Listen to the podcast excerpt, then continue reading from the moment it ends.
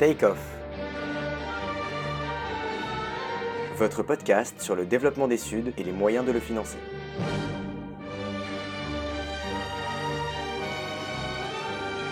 En partenariat avec l'Institut Louis Bachelier.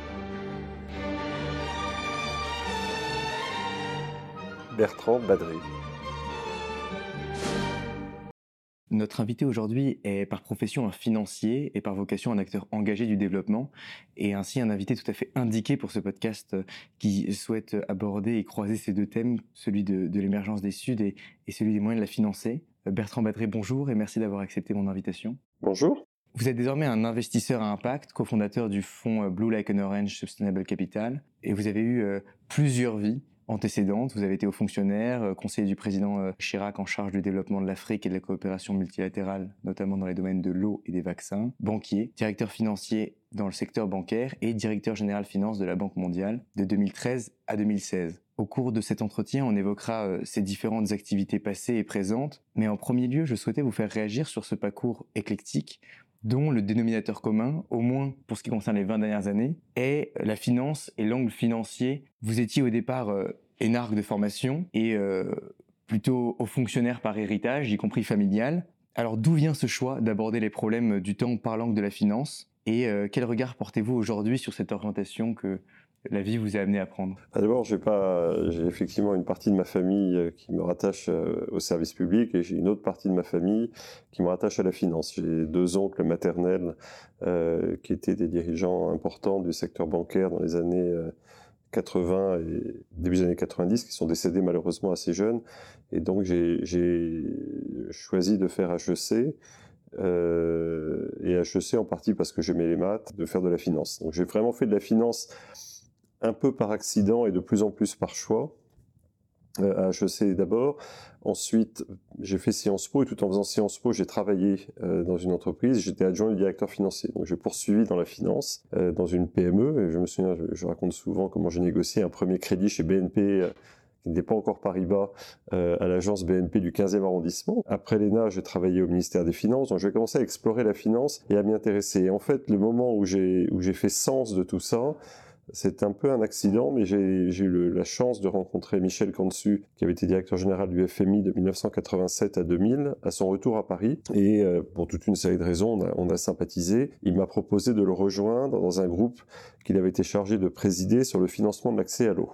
Et euh, donc je me suis retrouvé dans ce groupe, un peu le bébé du groupe. La plupart des gens étaient déjà des sommités. Euh, Michel Cantu évidemment au premier chef, mais euh, André El Gouria qui quelques années plus tard allait devenir secrétaire général de l'OCDE, Alassane Ouattara qui est maintenant président de la Côte d'Ivoire pour en nommer que quelques-uns. Et puis moi j'avais à peine 30 ans, enfin j'étais vraiment vraiment jeune. Et c'était la première fois que j'étais amené à me poser la question d'au fond, nous avons un bien public, l'eau, euh, c'était une époque où c'était très compliqué. On parlait de privatiser l'eau. Il y avait eu des émeutes en Amérique latine, des émeutes aux Philippines. Euh, sujet très compliqué pour les Français, parce que ça impliquait des groupes français dans les deux cas, avec des morts. Enfin, il y avait une tension assez forte. Et, euh, donc, pour calmer le jeu, on avait dit, bon, on va réfléchir à comment on finance l'accès à l'eau. Et, et c'est la première fois que j'ai été amené à me poser la question de, au fond, est-ce que les outils financiers nous permettent de répondre bien ou pas à des problématiques de cette nature? Euh, et donc j'ai passé 18 mois avec ce groupe de haut niveau, avec les meilleurs professeurs que je pouvais trouver. Euh, mais aussi je leur apportais quelque chose, c'est-à-dire que c'est aussi des gens qui avaient finalement assez peu conscience des transformations très récentes de la finance, de la finance de marché par exemple. Et donc j'ai passé un certain temps sur ces sujets-là, ce qui m'a amené à me faire recruter euh, par Jacques Chirac, notamment pour la préparation du sommet du G8 d'Evian euh, en 2003. Euh, C'était quelques, quelques mois après que Jacques Chirac eut cette phrase fameuse « la planète brûle et nous regardons ailleurs ». Donc il y avait un, un, engouement assez fort sur ces questions de développement, ces questions de relations avec l'Afrique, le financement de l'accès à l'eau, les questions de santé, c'était gros efforts sur le sida, mais aussi sur la tuberculose, la malaria, etc. Et donc je me suis retrouvé finalement euh, toutes ces, toutes ces années-là, on parle de 2002-2003, à réfléchir à euh, est-ce que la finance peut apporter des éléments de solution à ces problématiques mondiales? Et je me suis aperçu que ça me plaisait bien, qu'il y avait une dimension intellectuelle, mais qu'il y avait aussi une dimension très pratique, euh, que ces outils financiers pouvaient permettre de, faire autre chose. Et, et, et donc c'est là que ça a cristallisé. J'ai retrouvé, euh, quand j'ai été recruté à la Banque mondiale une dizaine d'années plus tard, euh, la convergence de ces questions d'outils financiers, de problématiques un peu plus larges. Et, finalement, ça s'est fait, comme vous l'avez vu, un peu par accident, mais c'est ce que j'aime aujourd'hui. Comment combiner ma compréhension des mécanismes financiers, ma compréhension de l'outil financier. J'insiste bien, la, finance c'est un outil, c'est pas c'est pas une fin en soi. Comment est-ce qu'on peut utiliser cet outil pour contribuer à répondre aux plus importants problèmes auxquels notre planète est confrontée aujourd'hui. Euh, à cet égard, vous êtes de ceux qui, théorisaient un rôle potentiel vertueux euh, à la finance et à, une ingénierie financière qui serait au service d'une création de richesses soutenables et partagées. Vous aviez fait le choix provoquant de, sous-titrer votre dernier ouvrage, avant-dernier ouvrage, Et si la finance sauvait le monde? Et vous avez été au sein du Financial Stability Board, et donc vous avez été au cœur du système. Finalement, à votre retour de la Banque mondiale, vous avez fait le choix de fonder votre propre structure avec des associés. Est-ce que c'est une forme de renoncement quant à la capacité des grosses machines euh, du secteur bancaire à se réformer? Ou est-ce que c'est un choix personnel, euh, une initiative euh? C'est un peu les deux, c'est-à-dire que ce que je crois, c'est que la finance n'est jamais aussi bonne quand elle est ramenée à sa juste place, c'est-à-dire à celle d'un très bon outil. Pour reprendre les mots de la sagesse populaire, c'est un très bon serviteur et un très mauvais maître. Euh, la finance, c'est ce qui nous permet de sortir du ici et maintenant, du hic et nunc. Avec des outils financiers, là, dans, ce salon ou à Paris, vous pouvez vous projeter, non pas juste à Paris en janvier 2023, vous pouvez vous projeter à Bogota en 2030. Vous pouvez vous projeter à Pékin en 2035. C'est un outil extrêmement puissant. J'ai eu la chance, et encore une fois, c'était pas du tout planifié, de trouver là où ça se passait depuis 20 ans. Je me suis retrouvé au ministère des Finances quand on préparait l'euro et l'admission euh, dans, dans, dans l'Europe des pays d'Europe de, l'Est. Je me suis retrouvé comme banquier d'affaires à Londres et New York au moment de la bulle Internet, ce qu'on appelait la nouvelle économie et de son explosion. J'étais à New York au moment euh, de l'explosion du World Trade Center. Euh, je me suis retrouvé directeur financier des groupes Crédit Agricole et Société Générale, donc deux parmi les cinq ou sept plus grandes banques du monde au moment de la plus grave crise financière du siècle dernier. Et je me retrouve à la Banque mondiale au moment où on essaie de tirer les conséquences de cette crise et à travers le Financial Stability Board auquel vous avez fait référence, de savoir comment ou pas on allait faire face et répondre aux défis posés par cette crise financière euh, du subprime puis de l'euro. Et, donc, c'est un peu en tirant la, la, leçon de toutes ces expériences euh, que je me suis dit finalement, il faut que j'ai deux jobs. Et, et, pour répondre à votre question, je disais le détour est un peu long. J'ai un day job et un night job mon, travail de jour, c'est de faire fonctionner Blue Like an Orange. Ça, c'est mon job de jour. Et donc, dans le cadre du système tel qu'il est défini aujourd'hui, avec toutes les imperfections dont on pourra reparler, euh, je peux investir, je peux quand même faire des choses bien. Dans le monde d'aujourd'hui, on peut quand même faire Blue Like an Orange. Et il y a pas mal de gens qui font des choses positives. Il faut pas, il faut pas prendre comme excuse pour ne rien faire, pour procrastiner, le fait qu'il y aurait des limites dans le système. Ce qui est vrai, en revanche, c'est que le système actuel, il est quand même très contraignant et que si on bougeait quelques lignes du système actuel, on pourrait être infiniment plus impactant. Et c'est ça, c'est mon job de nuit, et c'est pour ça que je continue à écrire euh, des livres, des articles. Je, je, suis très heureux de parler avec vous ce soir, euh, etc. Et donc pour moi, c'est il, faut les deux. Il faut à la fois euh, montrer par l'exemple qu'on peut quand même faire des choses et, et, et c'est pour ça que j'ai créé Blue Black Orange avec mes associés, des choses que je ne pouvais plus faire dans le cadre de la Banque mondiale ou d'ailleurs. La difficulté, c'est que c'est beaucoup plus petit. J'ai écrit un rapport qui s'appelait From Billions to Trillions, euh, qui est un rapport qui, était, qui, était, qui est sorti au moment des grands accords de 2015 sur le climat et sur le développement durable, dans lequel j'expliquais que les ordres de grandeur pour transformer notre économie comme on le souhaitait à l'époque, c'est-à-dire comme transformer notre économie en économie euh, durable, inclusive et résiliente, euh, il fallait des milliers de milliards, des trillions d'investissements annuels. Et que en face de ça, on ne bougeait que des billions, c'est-à-dire des milliards, et qu'il y avait un problème d'ordre de grandeur. Professionnellement, j'ai fait le chemin inverse. Au lieu de passer des billions aux trillions, euh, je suis passé des trillions aux millions. Donc là, j'ai même divisé par un milliard. Euh, quand j'étais au Crédit Agricole, j'avais un bilan de 2000 milliards. Euh, la Banque mondiale, c'était aussi des centaines de milliards. Et là, avec Blue Orange, je, je suis dans des centaines de millions. Donc, je redécouvre le monde micro. Mais pour moi, ce qui est la gymnastique la plus intéressante dans la vie, intellectuellement et pratiquement, c'est de passer du micro au macro en permanence. Justement, pour éclairer nos auditeurs, la thèse d'investissement de Blue Lake Orange, c'est à la fois de mettre en son cœur la notion d'impact, que vous évaluez selon un, framework propriétaire euh, construit sur les objectifs du développement durable adopté euh, par l'ONU en 2015, et de flécher cet impact investment vers les pays en développement, et pour l'instant, plutôt en grande partie vers l'Amérique du Sud. Pourquoi ce choix de se concentrer sur les marchés émergents pour délivrer l'impact? Est-ce parce que les rendements ils sont potentiellement plus importants, parce que le capital y est plus rare et donc que le, rendement d'impact du capital investi euh, est maximal? Parce que vous pensez que le problème de la résilience climatique sera plus prégnant euh, là-bas? La, réponse, elle est extrêmement simple. Elle, vient de, de, l'expérience un peu en forme de fil rouge que je vous ai mentionné tout à l'heure. C'était déjà ce qui m'animait au moment de la question sur l'eau il y a 20 ans, euh, la question de la santé. Euh, j'avais proposé, j'avais commencé à travailler avant de quitter la Banque mondiale une assurance sur le risque pandémique. On ne va pas toujours avoir raison euh, trop tôt. Euh, donc, ces questions planétaires m'ont toujours passionné. ce que j'ai découvert en arrivant à la Banque mondiale, ou découvert ou redécouvert, ou en tout cas que j'ai senti dans ma chair en fait, c'est plusieurs choses. La première, c'est justement, je suis arrivé à la Banque mondiale probablement à un moment dont je ne soupçonnais pas l'importance quand je suis arrivé et que je comprends mieux euh, avec le recul, qui a été le moment de plus grand épanouissement du multilatéralisme. Euh, symbolisé par la poignée de main entre Barack Obama et Xi Jinping en 2015 avant la conférence de Paris sur le thème On va y arriver. Et, l'erreur de perspective que, comme beaucoup, j'ai faite à l'époque, c'est que cette poignée de main, elle symbolisait pas le début d'une nouvelle ère de développement harmonieux, comme beaucoup le croyaient, en disant ça y est, les États-Unis et la Chine se serrent la main, donc on est reparti pour 30 ans de coopération. En fait, c'était la fin de la période précédente. Et ce que j'ai commencé à voir en arrivant à la Banque mondiale, c'est le moment où on commençait à parler des BRICS. C'est le moment où la Chine a fait sa première banque de développement. C'est le moment où les BRICS ont créé leur banque de développement. C'est le moment où on a commencé à créer des institutions concurrentes. C'était le moment de l'affaire de Crimée.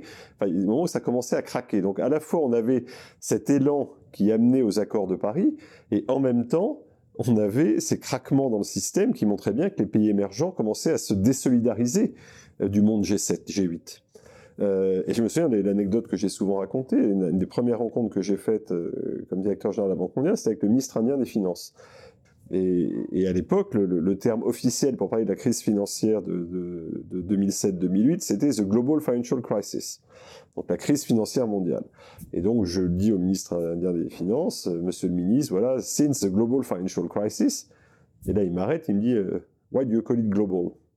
Je dis, bah c'est son nom. Il dit, euh, oui, alors quand c'est américain, européen, vous dites que c'est global, et quand c'est chez nous, c'est Asian. Et donc là, c'est voilà, donc là d'un seul coup, j'ai pris conscience de la profondeur du monde. Alors j'avais passé six ans comme directeur financier de deux grandes banques occidentales à me préoccuper de l'Atlantique Nord, en fait. Et en fait, la, vraie, la crise était une crise de l'Atlantique Nord. Donc ça, c'était déjà en soi très intéressant. Deuxième élément très intéressant pour moi, c'est que j'ai effectivement participé, dans le cadre des travaux du Financial Stability Board, à toute la réflexion sur ce qu'on faisait ou qu'on ne faisait pas après la crise. Et puis la troisième chose, c'était justement la préparation des accords de 2015. Euh, ce qu'on connaît moins, les accords d'Addis en Éthiopie en juillet sur le partenariat pour le développement, les accords de septembre sur les objectifs de développement durable et les accords de décembre, les accords de Paris. C'est les trois qui font système en fait. Et, c'est là pour moi que euh, ça, a été, euh, ça a été la cristallisation de cette réflexion sur un monde qui était beaucoup plus divers que ce sur quoi j'avais vécu. Et, quand je fais la somme de ces trois choses, quand je quitte la Banque mondiale, je me dis au fond, on est en train de prendre des engagements mondiaux euh, ou planétaires, je préfère dire planétaires que mondiaux, euh, sur euh, le développement durable. Mais c'est pas seulement le climat. Je fais très attention, ça n'est pas que le climat. La feuille de route, elle est environnementale et sociale. Et la conclusion qui était évidente pour moi à l'époque et qui reste malheureusement encore plus évidente aujourd'hui, c'est que la bataille pour le climat, la bataille pour la biodiversité, la bataille pour l'égalité homme-femme, la bataille pour les inégalités, toutes ces batailles, elles seront pas gagnées ou perdues à Washington, elles seront pas gagnées ou perdues à Bruxelles, elles seront pas gagnées ou perdues à Paris, elles seront gagnées ou perdues à Bogota, à Brasilia, à Lagos, à Johannesburg, à Alger, au Caire, à Delhi, euh, etc. Et, et c'est précisément pas ce qu'on fait. Il n'y a pas d'investissement qui vont dans ces zones-là. Il y a très peu d'intelligence qui est mobilisée sur ces sujets-là. Donc on va faire tout en sorte pour que euh, l'Europe euh, soit exemplaire sur un certain nombre de sujets, ce qui est très bien. Il faut qu'on soit exemplaire. Mais on va pas gagner ça tout seul c'est formidable. Si je reprends l'exemple du climat qui est le plus connu, si on réduit, et il faut qu'on le fasse, parce que sinon on ne sera pas crédible, si on réduit nos émissions, c'est très bien. Mais si dans le même temps, euh, le Nigeria, le Brésil ou d'autres font x2, x3, x4, on n'aura rien gagné du tout. Et donc pour moi, la raison de Blue and Orange, c'était ça. C'était de dire, on ne gagnera pas ces batailles si on n'est pas mondiaux et planétaires. C'est là qu'on devrait investir c'est dans ces pays, parce qu'on aura du rendement, on aura à la fois un rendement financier, puisqu'il y a plus de croissance en théorie dans ces pays, ça reste assez largement vrai, et un rendement extra-financier très important dont tout le monde bénéficiera. Et, on ne sera pas sérieux sur les engagements qu'on a pris si on ne traite pas cette question. Et on l'a bien vu à la COP. C'était quoi le message de la COP? C'était les pays du Sud qui ont dit au Nord, vous foutez notre gueule, pardon d'être vulgaire. Ça, ça fait 10 ans que vous nous promettez 100 milliards par an. On sait très bien que ces 100 milliards ne suffiront pas. Et même ça, vous ne le faites pas. Alors on va créer un fonds loss and damage dans lequel il n'y a pas encore un euro ou un dollar dedans. On voit bien en quoi, en théorie, le rendement financier et le rendement d'impact sont supérieurs au sud. Croissance de l'économie, forte croissance aussi des émissions, si rien n'est fait. Les grandes batailles se joueront au sud. Mais il y a malgré tout une interrogation contemporaine euh, qui est soulevée par la, hausse des taux qui fait suite au retour de l'inflation en Occident. Est-ce qu'on doit craindre un redéploiement des capitaux investis au sud vers le nord à mesure que les taux de rémunération du capital augmenteront au nord, que les écarts de rendement atteignables pourraient diminuer et qu'au fond la promesse de high yield serait moins pertinente la, problématique, elle n'est pas seulement dans le sud. À partir du moment où vous pouvez placer votre argent à 4% en US Treasury ou en Bund allemand, euh, vous avez un, effet de prédation. Et on va, se, on va se prendre ça pour les prochaines années. Donc ça, ça, joue pour tout. Alors ça joue évidemment aussi euh, pour les pays émergents. Le deuxième sujet qui, moi, me préoccupe plus, je n'ai pas quantifié, mais que, que je sens intuitivement aujourd'hui, c'est qu'il y a un rétrécissement des horizons. C'est-à-dire que, euh, d'une certaine manière, ce qui s'est passé aux États-Unis il y a 6-7 ans avec Trump et America First, ça se diffuse. Rétrécissement des horizons spatiaux et, aussi des horizons temporels, puisque la hausse des taux conduit en fait à... Et, et, donc on se replie sur je m'occupe de moi maintenant. Alors que c'est précisément exactement le contraire de ce qu'il faut qu'on fasse collectivement. Et c'est là qu'on voit cette tension micro-macro de nouveau c'est que ces comportements micro vont avoir une, un impératif macro, alors qu'au contraire, ma thèse, elle n'est pas du tout invalidée. La réalité, c'est que euh, on, démontre très bien qu'on peut très bien gagner sa vie en ayant un fort impact dans les pays émergents aujourd'hui.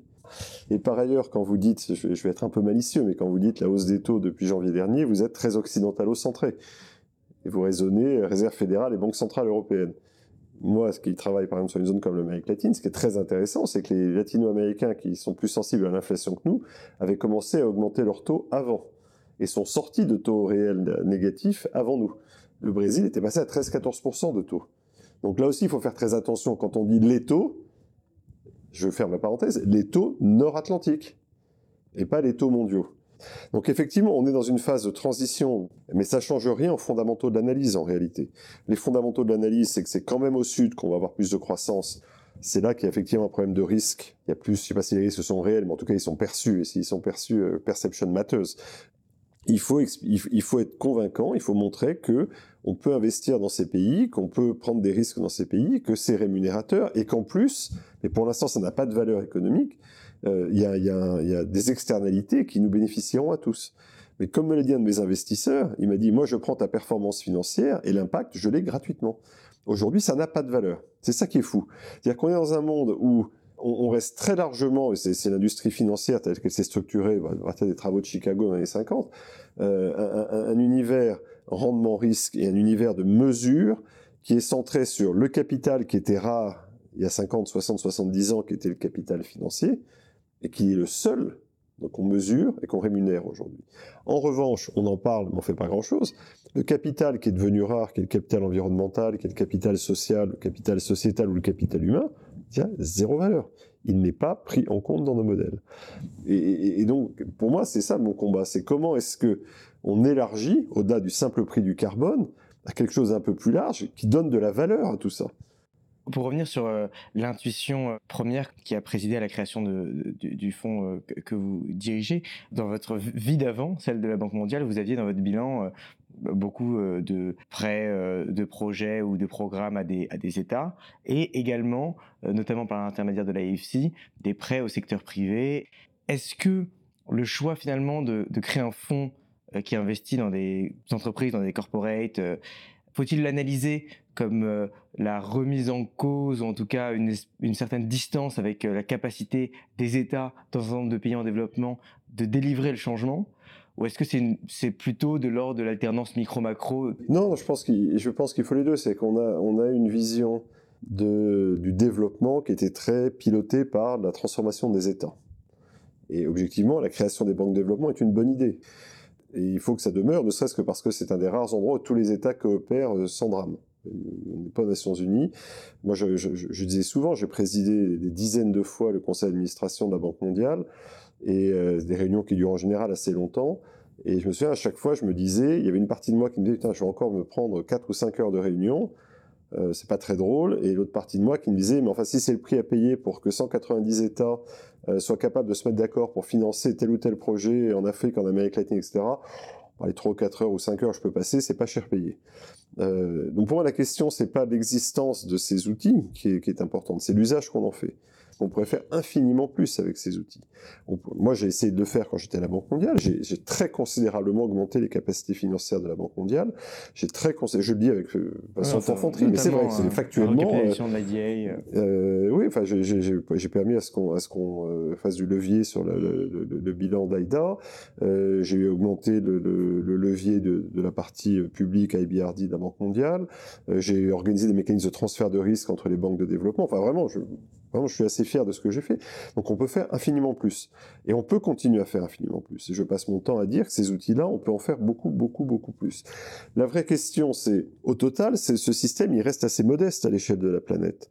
Quand vous faites la somme de, de tout ce que le FMI, plus la Banque mondiale, plus toutes les banques de développement régionales, etc., peuvent mobiliser chaque année, en net, c'est entre 100 et 200 milliards. 100, 100 à 200 milliards, le PNB mondial, c'est 100 000 milliards. Donc comment, quand on a moins, quand on a peu de capacité, sur quoi il faut se concentrer? Bah, Sur ce que personne d'autre ne peut faire. Et donc, ce que j'appelle de mes voeux, et c'est là que ça rejoint ce que je fais avec Blue and Orange, c'est qu'il faut que ce système soit un facteur d'entraînement des capitaux privés. Parce que les vraies ressources, elles sont là. Les, milliers de milliards, les trillions, c'est l'épargne mondiale, c'est les fonds de pension, c'est les. Euh, c'est espèce de légende qu'on traite, euh, que Marc Carnet a bien mis en valeur à Glasgow il y a, un peu plus d'un an, en faisant signer la Glasgow Alliance for Net Zero, euh, en disant j'ai mobilisé 130 000 milliards. Alors, il a, des choux des carottes. Il y, avait, des bilans bancaires, des montants d'assurance, enfin, bon bref, peu importe. La question, c'est effectivement, l'argent, il est là. Le, le, les bilans publics sont très faibles. Mais la question, c'est que ces bilans publics, ils ont une capacité d'entraînement et de levier sur cet argent privé. Donc comment est-ce que ce système abandonne la logique traditionnelle qui est je plante mon drapeau, un système où j'entraîne avec moi l'argent des assureurs, des fonds de pension, des family office, qui est en confiance parce que je lui montre le chemin, et comment avec ces 100 ou 200 milliards par an, on mobilise 10, 20 ou 30 000 milliards? C'est ça, la... et ça c'est un, saut quantique, et on l'a pas fait du tout.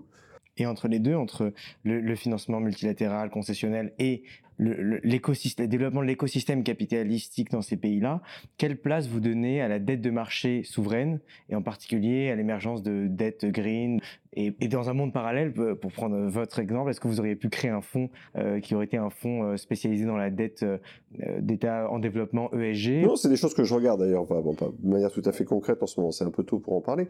Quand, vous parlez par des gens à la Banque mondiale ou en dehors, d'ailleurs dans la rue, vous leur dites c'est quoi le développement? En général, les gens vous disent il faut construire des routes, des ports, des aéroports, etc. en gros, c'est les infrastructures physiques. Donc, quand on parle développement, on dit infrastructure physique, ce qui est une partie d'équation. La deuxième partie, c'est ce qu'on appelle les infrastructures sociales, et en particulier la santé et l'éducation. Et la troisième partie, c'est les infrastructures financières. C'est ce pourquoi, dans le Billions to Trillions, j'ai beaucoup plaidé. L'infrastructure financière, publique et privée. C'est-à-dire faut avoir un bon système de collecte de l'impôt ça, a l'air tout bête, mais euh, la plupart des pays en voie de développement et des pays émergents ont des taux de prélèvement obligatoire très faibles. Alors évidemment, là, moi je prends souvent l'exemple, en 1789, on a eu une révolte en France, une révolution même, on avait un taux de obligatoire qui était probablement d'ordre de 10%. Maintenant on est passé à 46%. 47, le dernier chiffre. Bon, je ne demande pas que tous les pays émergents passent de 10 à 47%, mais qu'ils fassent une partie du chemin. J'ai eu une conversation avec la ministre euh, des Finances de Norvège, qui me disait, nous, effectivement, on est gâtés par la nature, on est généreux, euh, donc il donne beaucoup d'argent. Me dit, je suis pas là pour suppléer aux déficiences du, contribuable pakistanais. Si le Pakistan a moins de 10% de taux de prélèvement obligatoire, c'est pas au contribuable norvégien de faire la différence. Donc dans l'infrastructure financière, il y a bien cette infrastructure publique. Avoir un système de collecte de l'impôt, de structuration de l'impôt, mais un système de, de privé. Euh, encore une fois, il ne faut pas que l'épargne reste sous le matelas. Donc il faut développer euh, des banques, des fonds de pension, des assurances, des marchés de capitaux, enfin toute une série d'infrastructures euh, qui font que ces pays vont rentrer dans un système et vont pouvoir aller plus loin. Il, faut tous les outils de la finance. Le problème, c'est que c'est souvent le parent pauvre. Dans les, gens n'aiment pas trop parler de ça. C'est bien de faire une route, on met pas un drapeau sur, une, un compte en banque. Et donc pour revenir à votre question, il faut faire feu de tout bois. Il faut faire feu de tout bois. Et simplement, il faut avoir une approche euh, holistique c'est pas juste de dire c'est super que les pays aillent sur les marchés. Regardez, on se retrouve maintenant avec le Ghana qui a quelques difficultés par exemple et d'autres. On était ravis il y a, 4-5 ans, on disait bravo, bravo, ils empruntent sur les marchés. Euh, et, donc c'est là qu'il y, a toute une réflexion importante à faire, à utiliser toute la gamme des outils financiers, euh, y compris, vous l'avez rappelé, concessionnels quand c'est nécessaire. Il vaut mieux concentrer les ressources rares pour faire du conditionnel à effet de levier plutôt que de ventiler, d'en mettre un peu partout. En tant qu'investisseur, je, reprends euh, la perspective euh, de Blue Lake Orange. Quand vous vous retrouvez à investir, et c'est le cas, vous êtes pas mal présent au Brésil, euh, je, prends cet exemple-là, mais il y en a d'autres. Comment vous concevez le risque politique et notamment qu'est-ce que c'est finalement de faire de l'investissement ESG au Brésil sous le mandat de Bolsonaro? Alors d'abord, d'abord, j'aime pas employer le mot ESG. On, l'emploie, mais le mot ESG, c'est un peu tarte à la crème, même s'il est plus ou moins défini. Euh, moi, je souhaite qu'on parle d'impact, parce que l'impact, c'est dire voilà ce que je veux faire, et je me mets en risque, et j'accepte qu'on vérifie que je l'ai fait ou pas. Donc c'est pour moi, il faut être plus, il faut être plus volontariste. Et donc nous, effectivement, nous sommes un fonds impact. On veut fixer des objectifs et se mettre en risque en étant capable de mesurer ces objectifs. Et après, après ça, et c'est là qu'on revient sur le micro et macro. Évidemment qu'on est soumis aux, aspects macro. Si un pays s'effondre, euh, on s'effondrera avec lui. Mais j'ai pas de jugement de valeur, enfin je peux en avoir à titre personnel, euh, sur ce que peut faire un, un Lula par rapport à Bolsonaro. Quand moi j'investis au Brésil dans la santé et l'éducation, euh, le, sujet du président en plus d'un État fédéral, enfin aussi là aussi parfois des, problèmes de perspective quand on parle d'un État centralisé comme la France, ça n'a pas été un sujet pour moi. Euh, on est évidemment obligé de prendre en compte le risque politique. Alors on le retrouve chez nos investisseurs. Parce que quand on leur dit on va investir au Brésil, au Mexique, ils ont immédiatement l'image de ce qu'ils disent dans les journaux. Mais, mais ce qui est très intéressant, c'est que quand, quand on parle d'Amérique latine aux gens, ils ont le réflexe, euh, informé par les décennies précédentes, d'un continent qui va dans le mur tous les dix ans. En gros, euh, les années, crise des années 80, euh, crise de la dette latino-américaine, crise mexicaine dans les années 90, crise argentine en 2000. Euh, donc, un défaut tous les 10 ans. Voilà, il y a un problème tous les 10 ans, donc ce, pays, ce continent, on ne peut pas lui faire confiance. Et en fait, ce qui s'est passé depuis, depuis 20-30 ans est très intéressant, mais, mais on voit que la mémoire reptilienne des gens domine, ils ont du mal à comprendre que les choses changent. C'est que et, c'est symbolisé par le taux de change d'ailleurs. Euh, les monnaies latino-américaines, en moyenne, se sont appréciées par rapport au dollar ces dernières années, contrairement à l'euro, contrairement au yen, contrairement à la livre, etc. Et pourquoi? Pourquoi? Parce que le cadre macro a tenu. Et pourquoi le cadre macro a tenu? Parce qu'il y a eu des changements. Vous avez dans chacun de ces pays une banque centrale véritablement dépendante, alors avec deux exceptions notables, le Venezuela et l'Argentine. Euh, la banque centrale dépend du ministère des Finances en Argentine, mais la banque centrale du Brésil, je, reprends ce que j'ai dit tout à l'heure, elle a réagi sur l'inflation parmi les premières au monde. Et donc on a, on a, on a un continent qui, au fond, a été très stable. Est-ce qu'on peut faire de l'investissement à impact dans des entreprises quand les opinions publiques de ces pays-là ne conçoivent pas, ou en tout cas par leurs choix électoraux, euh, laissent à penser qu'elles ne conçoivent pas pleinement l'importance de ces sujets-là? Et notamment, est-ce qu'au fond, on euh, on va pas être très vite contraint par un cadre réglementaire, par des autorisations, etc., s'il n'y a pas un alignement entre la politique d'investissement euh, d'un fonds et le contexte politique du pays dans lequel se situe l'investissement Non, il n'y a rien dans aucun de ces pays qui m'empêche de faire des choses bien. Et heureusement d'ailleurs. Et, moi, ce qui me fascine, ce que je vois depuis qu'on commence à travailler là-bas, c'est que euh, maintenant, on, a affaire à des chefs d'entreprise, en général entre 30 et 40 ans, qui viennent nous voir non seulement pour obtenir des moyens financiers, mais aussi pour qu'on les accompagne sur le chemin de l'impact. Je veux être une entreprise à impact, aidez-moi. Ça, c'est très nouveau.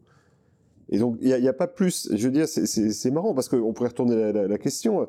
Euh, est-ce que je peux investir en Italie dans l'impact aujourd'hui avec Madame Meloni? Bah oui, la réponse est évidemment oui. Et justement, c'est très intéressant ce que vous disiez à l'instant en disant que la démarche de vouloir être une entreprise à impact, euh, au-delà du business model lui-même, vient aussi des entrepreneurs qui, vous sollicitent en ce sens. Dans votre dernier ouvrage, Veut-on vraiment changer le monde? Euh, Vous euh, mentionnez une certaine dérive d'une finance qui est devenue hors sol, et sans jeter le bébé avec l'eau du bain, vous, vous établissez qu'il y a un certain nombre de remises en cause paradigmatiques à réaliser. Qu'est-ce que c'est qu'être un actionnaire euh, quand on est un fonds impact Est-ce que vous avez un activisme actionnarial particulier? Est-ce qu'au-delà du business model, vous vous intéressez à, tous les process? Est-ce qu'il y a une culture d'entreprise aussi particulière que vous essayez d'infuser?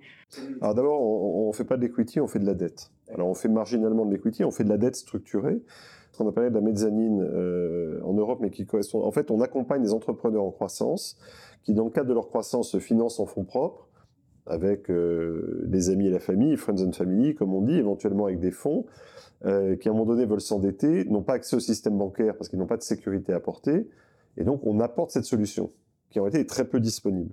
Et donc on leur permet de croître. Et nous, on s'engage sur l'impact avec eux, avec un plan d'action, et en général, ils sont très demandeurs. On n'arrive pas avec un gourdin, c'est pas des conditionnalités. Donc on a un dialogue extrêmement fort, un plan d'action, des objectifs, un système d'analyse de l'impact. Euh, et, donc c'est pas, pas de l'activisme au sens où je vais me planquer dans une boîte côté et, faire de l'agitation avant l'assemblée générale pour obtenir euh, éventuellement quelqu'un au bord ou faire voter telle ou telle résolution. C'est un partenariat. Les, chefs d'entreprise qui viennent nous voir pour être financés, ils sont déjà convaincus de l'intérêt de ce qu'on fait. Et, ils le font pour des raisons à la fois de conviction, des raisons stratégiques. Pour le coup, moi, ce qui me fascine aujourd'hui, c'est que toutes ces questions d'impact au sens large, pour une partie, j'espère, croissante de, de, de, de, l'activité économique, ça n'est plus un choix comme ça pu l'être il y a 10-15 ans de conviction. Patagonia, je fais ça parce que j'y crois, euh, mais c'est un choix stratégique.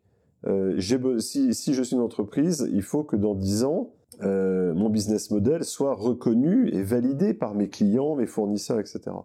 Et j'ai la conviction que pour être reconnu dans 10 ans, eh ben, il faut que je fasse le choix de l'impact. Pour moi, il y a, ce qui est en train de se passer aujourd'hui. Finalement, sur ces questions d'ESG et d'impact, on est encore un peu dans le brouillard. Euh, et dans le brouillard, vous avez trois attitudes. La première attitude, bah, il y a du brouillard, personne ne me voit, je continue mes petites carabistouilles. Greenwashing, assumé. Je continue comme avant, et puis tant que ça dure, euh, comme disait Chuck Prince, tant qu'il y a de la musique, je danse. Ça, j'espère que c'est une minorité. Vous avez à l'autre extrémité une autre minorité qui dit brouillard, pas brouillard. Moi, j'ai ma boussole, et donc j'avance, et je pense que il faut que je sois une entreprise à impact pour avoir, comme disent les anglo-saxons, a license to operate dans trois ans si je veux que mes clients continuent, euh, si je veux attirer des talents, si, etc., bah, il faut que je le sois. Et puis, vous avez une masse d'entreprises au milieu qui est pas très à l'aise parce qu'elle comprend pas les réglementations, etc., mais il a quand même très très peur de se faire prendre par la patrouille et qui, en gros, fait ce qu'il faut faire sans excès de zèle. Bah, ce qui est vrai chez nous est, est, vrai dans la plupart des pays. Et donc, notre sujet, c'est de montrer aux gens qu'il y a plutôt un intérêt à faire les choses positivement. Alors, après, ce qui est compliqué dans le, règlement, dans l'approche euh, aujourd'hui, c'est que on a très souvent une approche photographique. On n'a pas une approche cinétique. Donc comment est-ce qu'on fait la part de la photographie de la cinétique? Comment est-ce qu'on fait la part de où en êtes-vous aujourd'hui Où allez-vous demain? Et est-ce que je trouve crédible la démarche que vous engagez pour demain? Et donc l'enjeu qu'on a nous dans les pays émergents, c'est bien celui-là, c'est de dire bah, comment est-ce qu'on vous accompagne dans cette transformation? Sachant, et ça c'est l'autre difficulté des pays émergents par rapport aux pays avancés, c'est qu'ils partent pas du même point que nous. Et donc, il ne faut pas non plus être donneur de leçons, moralisateur. Comme je le dis parfois, il ne faut pas que l'Europe euh, ou les pays avancés deviennent Boboland. En disant, voilà, nous, on a erré dans l'obscurité pendant 200 ans, on a trouvé les voies d'un capitalisme moderne et on va vous expliquer comment ça marche. Et en face, bah, le gars dit, bah, enfin, moi, je suis pas au même niveau, euh, et puis il va me falloir 20 ans pour faire ça, et puis j'ai pas forcément tous les outils, etc. Au cœur de, des interrogations sur la quantification de l'impact, vous êtes euh, un tenant, et vous le dites très clairement dans votre dernier ouvrage, du fait que pour chaque dollar investi, il faut pouvoir essayer de quantifier le mieux possible l'impact. Et vous avez une approche qui, avec notamment votre méthodologie propriétaire euh, qui s'appelle SDG Blue, vous avez une approche qui tend effectivement à essayer d'estimer le plus précisément et tout ça dans un, compte, un framework qui est défini par les SDG avec euh, quatre SDG qui sont euh, euh, particulièrement prioritaires. Est-ce que vous percevez des limites dans votre recherche de financement, et en particulier en Europe, qui seraient dues à l'approche qui a été plutôt celui de la taxonomie européenne, en tout cas du choix de la Commission d'avoir une approche plutôt best in class, plutôt fondée sur des secteurs dans leur entièreté considérés comme acceptables ou non, est-ce que cette confrontation d'approche qui rejoint d'une certaine manière une confrontation entre des marchés matures sur les sujets de transition écologique et des marchés moins matures est une limite dans votre développement ou est-ce que euh, en fait là où il y a une, forme de tension euh, que j'espère positive même si elle n'est pas très facile au quotidien c'est entre le système quand on a commencé à faire de l'impact il y a 5-6 ans c'était le Far West. Euh, la commission a voulu mettre un peu d'ordre dans tout ça avec la directive SFDR Sustainable Finance avec ce qu'on appelle, je suis désolé dans la machine, euh, article 6, article 8, article 9. Et donc la difficulté à laquelle on est confronté, c'est comment est-ce qu'on se place sur des niveaux d'exigence très élevés que, par exemple, porte l'article 9, quand vous êtes dans des pays qui ne sont pas au même stade de développement et sur des métiers qui ne sont pas dans les mêmes configurations que celles En Côte d'Ivoire, vous n'êtes pas dans un marché organisé Euronext, vous êtes dans du investissement privé dans des pays émergents. On a créé un comité développement durable et c'était intéressant. La dernière réunion de notre comité, et vous avez des personnalités comme euh, Jean-Marc Jancovici, Gaël Giraud, pour prendre des, des, Français un peu, un peu connus et un peu clivants. Et une des, une des questions qu'ils nous ont renvoyées, c'est de dire, en fait, c'est intéressant de savoir ce que vous faites, c'est encore plus intéressant que vous ne documentiez ce que vous ne faites pas.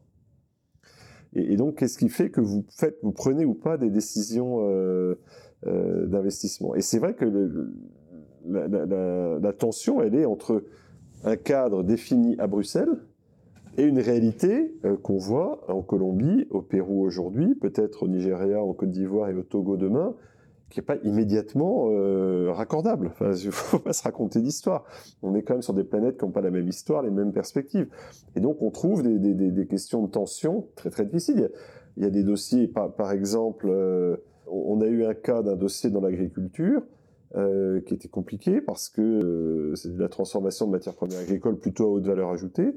Ils se fournissaient dans des toutes petites fermes et il y avait potentiellement des enfants dans ces fermes. Et en fait, on n'était pas obligé de le faire ce dossier. J'ai suffisamment de choix pour pas me sentir obligé de prendre un dossier. En même temps, moi j'étais très, ça fait 20 ans que je m'occupe de ces sujets-là. L'agriculture qui occupe la majeure partie de la main-d'œuvre dans les pays émergents en développement, qui recouvre la majeure partie des territoires, est un des secteurs qui a le moins de financement international, parce que c'est un des secteurs les plus compliqués. Précisément, travail d'enfants, population indigène, euh, utilisation de l'eau, euh, enfin tous les problèmes compliqués. Donc vous êtes sûr d'avoir des ONG sur le dos et donc, le plus simple, c'est de pas faire. Comme ça, vous êtes sûr de pas avoir de problème. Et donc, on a eu cette tension. Et moi, j'avais envie qu'on puisse montrer qu'on peut faire de l'impact dans l'agriculture, plutôt que de se laver les mains et d'aller faire euh, que, des, que des panneaux solaires et que de la fintech. Ça, c'est assez facile. Euh, et donc on a eu un débat, interne. On est allé voir l'entreprise qui s'est engagée à aller voir ses 500 fermiers pour vérifier que les enfants allaient bien à l'école, qu'ils n'étaient pas exposés à des matières dangereuses, qu'on leur faisait pas faire des, activités que la morale répond. Enfin, vraiment un engagement euh, extrêmement fort. On a fait valider ça euh, par nos investisseurs. Pour moi, c'était important de montrer qu'on pouvait le faire. Je, pense qu'il faut qu'on rentre dans ces problématiques très simples, pas très simples, genre très compliquées. Dans la vraie vie, euh, c'est tellement facile de dire je ne fais pas. C'est la, fameuse phrase de Peggy à propos d'Emmanuel Kant, il veut garder les mains propres, à la fin il n'a plus de mains. C'est pas comme ça qu'on va changer le monde. Le monde, il faut se taper, il faut rentrer dans le dur, il faut rentrer dans le dur de l'agriculture, rentrer dans le dur de la santé, il faut accepter de prendre des risques, pas seulement financiers. Il faut accepter de faire des choses. Euh, ce que je dis à mes équipes, c'est qu'il faut à chaque fois qu'on documente pourquoi on fait. Et peut-être que des décisions qu'on aura prises aujourd'hui nous seront reprochées dans cinq ans, mais on dira, ben, on les a prises sur cette base-là. Et cette tension euh, que vous avez très bien décrite, euh, est-ce que vous pensez qu'elle est consubstantielle à tout cadre réglementaire qui est par nature imparfait, ou est-ce que vous décelez un, ce que vous avez, vous avez, une expression pas à ce sujet, mais dans votre ouvrage que j'ai beaucoup aimé, qui est le OYO effect, Own House in Order. Est-ce que vous décelez cet effet pervers dans la réglementation européenne? Moi, je pense qu'il y a un vrai risque, mais qui est un risque maintenant géopolitique, qui est qu'on exclut le reste du monde. On n'a jamais eu autant de fois le mot inclusion à la bouche, avec le risque d'exclure c'est-à-dire d'imposer des normes qui soient satisfaisantes pour nous, et qui soient juste pas adaptées à ces pays-là. Et pour moi, c'est un sujet très important. Alors, il, revient à ce que je disais tout à l'heure sur le rétrécissement des horizons. Il est peut-être lié au fait qu'effectivement, au fond, le reste du monde ne nous intéresse pas. Qu'on ait une, approche un peu romaine. On va faire un limès, puis euh, c'est Ruffin qui avait fait son, son bouquin L'Empire Les barbares arrivent. Voilà. D'où aussi l'importance, ce qu'on évoquait au début de notre interview, des, institutions euh, multilatérales qui participent de ce, de ce dialogue-là. Euh, Michel Cantu, que vous avez cité, euh, et, et, qui vous cite lui-même d'ailleurs dans ses, mémoires, décrivait le rôle du FMI comme finalement une institution de confiance. Il disait que le mandat tel qu'il l'avait reçu, c'était de donner confiance, en deux sens du terme, donner confiance à chacun des acteurs dans le système, et, plus étonnant, donner confiance à chacun des acteurs en lui-même, en ses capacités, en l'aidant si vous deviez définir le, rôle, la mission que, de, la Banque mondiale telle que vous l'avez perçue, quelle serait-elle? Est-ce que, je, me permets de faire deux suggestions, est-ce que ce serait plutôt finalement de rendre agissante la solidarité mondiale et la solidarité nord-sud et la dimension prescriptive sur les investissements, etc., serait secondaire? Ou est-ce que ce serait plutôt de financer ce qui va dans la bonne direction et euh, la question de qui finance serait plutôt secondaire. C'est vrai que c'est plutôt le Nord qui finance, mais au fond. je vais vous répondre ce que j'ai dit tout à l'heure, c'est que je ne suis pas complètement satisfait de ce que fait la Banque mondiale aujourd'hui. Euh, elle a le mérite d'exister. Comme je vous dis, c'est un des rares endroits où tous les États travaillent vraiment avec un, résultat concret chaque année. Euh, on ne peut pas en dire autant de toutes les organisations internationales, donc il faut quand même se féliciter de cet aspect-là. Il faut qu'elle poursuive sa mue en devenant une organisation de mobilisation de la finance privée, une organisation de mobilisation de nos ressources financières au service des engagements qu'on a pris.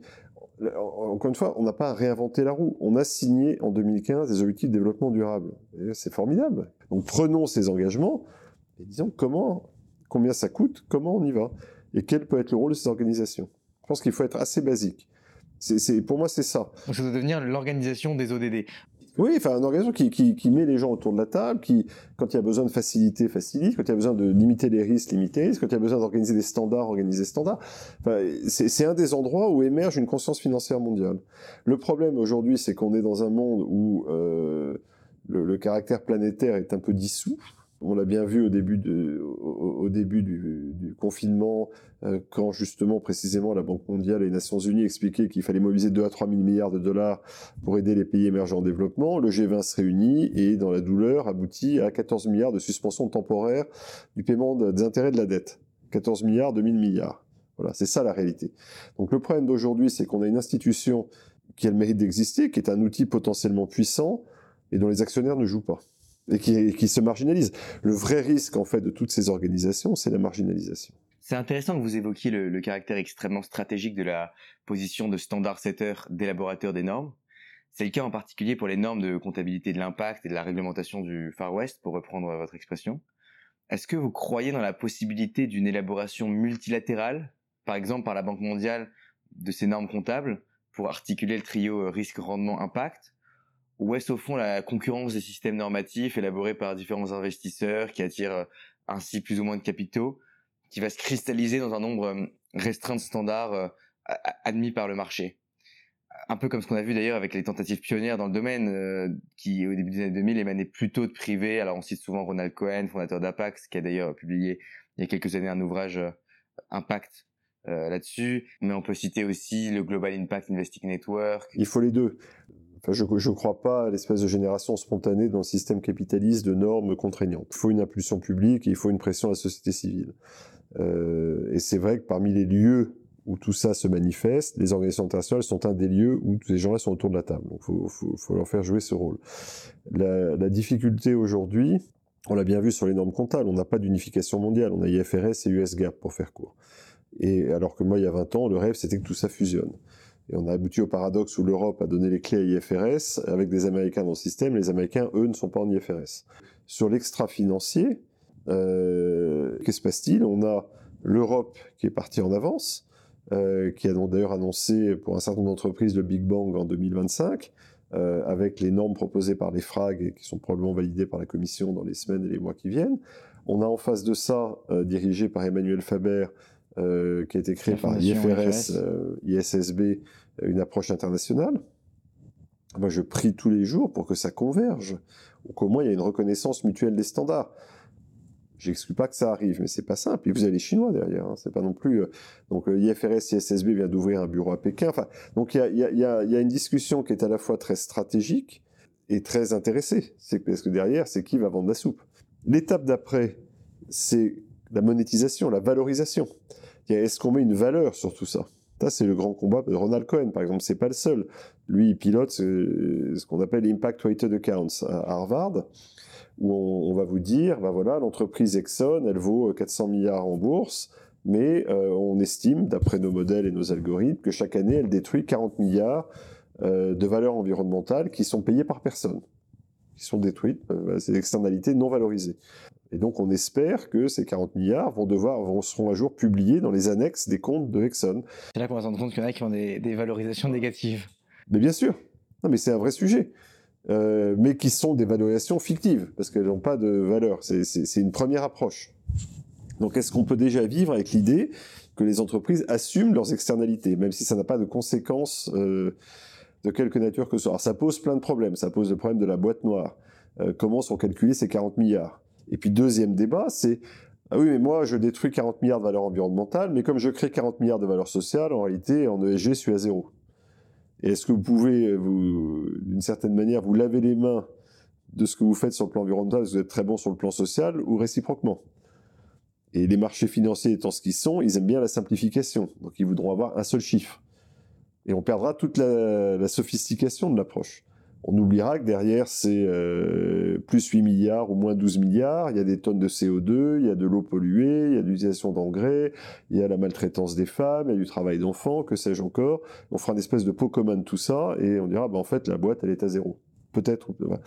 Et puis derrière, la question ultime, c'est est-ce qu'on le fait rentrer dans les comptes? Est-ce qu'on vous oblige à faire une provision chaque année, vous Exxon, des 40 milliards que vous détruisez? C'est ça le cheminement. C'est précisément parce qu'il y a ce cheminement que les acteurs privés, en particulier ceux qui euh, se sentent concernés au premier chef, freinent dès la première étape parce qu'ils savent qu'un jour cet extra financier.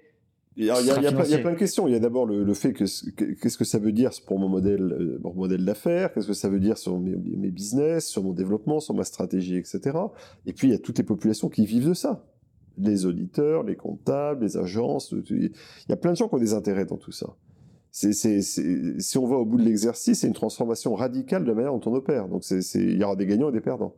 Dernière question, Michel Kantsu, que vous avez cité au début de notre interview, dans son récit de ses années à la tête du FMI, ouvrage marqué d'ailleurs par une forme d'optimisme quant à l'avenir du multilatéralisme et à la poursuite des buts communs, qui paraît aujourd'hui euh, si lointain, faisait le vœu qu'après le temps des promesses faites adviennent ce qu'il appelle les décennies des promesses tenues. Alors vous qui avez assisté aux premières loges en 2015, à ces promesses faites, à cette série d'accords cadres qui portent en eux, s'ils sont respectés, les fondements d'une dynamique nouvelle, justice nord-sud, durabilité, quelle est votre analyse et votre degré d'optimisme quant à notre capacité à faire euh, des années 20 et des années 30 qui suivront les décennies des promesses tenues? Euh, Moi j'essaie d'être dans l'action à mon niveau, à la fois sur mon job de jour et mon job de nuit. Euh, je suis assez lucide, ça va être extrêmement difficile. On va pas se raconter d'histoire. la machine commence juste à s'ébrouer. On avait fait en 2015 le, pari que euh, si on mettait les engagements sur la table, la main invisible ferait son boulot et qu'on y arriverait. C'est que chacun voudrait faire mieux que son voisin. Et c'est pas ce qui s'est passé. Mais c'est ce qu'on a dit à l'époque. Hein. Et on, sur le climat, on reverrait les objectifs à la hausse tous les cinq ans, etc. Bref, on avait quand même une vision très très enthousiaste de notre capacité collective à faire les choses. Euh, on se rend compte sept ans plus tard que bah, non seulement les 1 à 2% par an on les a pas fait et que le seul truc positif c'est le Covid mais qu'on n'a juste pas envie de recommencer, euh, qu'on est naturellement pas sur la bonne pente. Euh, sur le climat, mais sur les autres, hein, c'est pas seulement sur le climat, sur les autres objectifs, donc on est encore très très loin du compte, et on se rend compte que ça va être beaucoup plus dur que prévu part pas d'une base extrêmement solide. Sur des questions planétaires, il n'y a pas d'enthousiasme collectif. Le multilatéralisme fonctionne pas très très bien. les différentes rencontres internationales n'ont pas été très concluantes. La, COP à Sharm el-Sheikh n'a pas été très enthousiasmante. Donc tout ça fait que euh, euh, si on veut regarder le verre à moitié vide, on euh, on a de quoi voir. En même temps, ce qui est très intéressant, c'est que quand on prend un tout petit peu de recul, on peut aussi voir le verre à moitié plein. C'est le Covid qui me rend optimiste paradoxalement, parce que quand on a été dos au mur, on a su faire. Et j'ai pas particulièrement de sympathie pour Donald Trump, mais il faut lui reconnaître que dès le, dès le printemps 2020, il a dit on aura un vaccin à la fin de l'année. Alors que Macron disait il faudra deux ou trois ans. Et que ce qu'on entendait sur la planète, c'était deux ou trois ans. Et que Trump a dit non, vous allez voir, on va y arriver en neuf mois. Et il a eu raison. Il a eu raison. Donc dos au mur, on a trouvé les milliers de milliards nécessaires au quoi qu'il en coûte on a trouvé l'argent nécessaire au vaccin, on a su déployer les vaccins. c'est inouï ce qui s'est passé.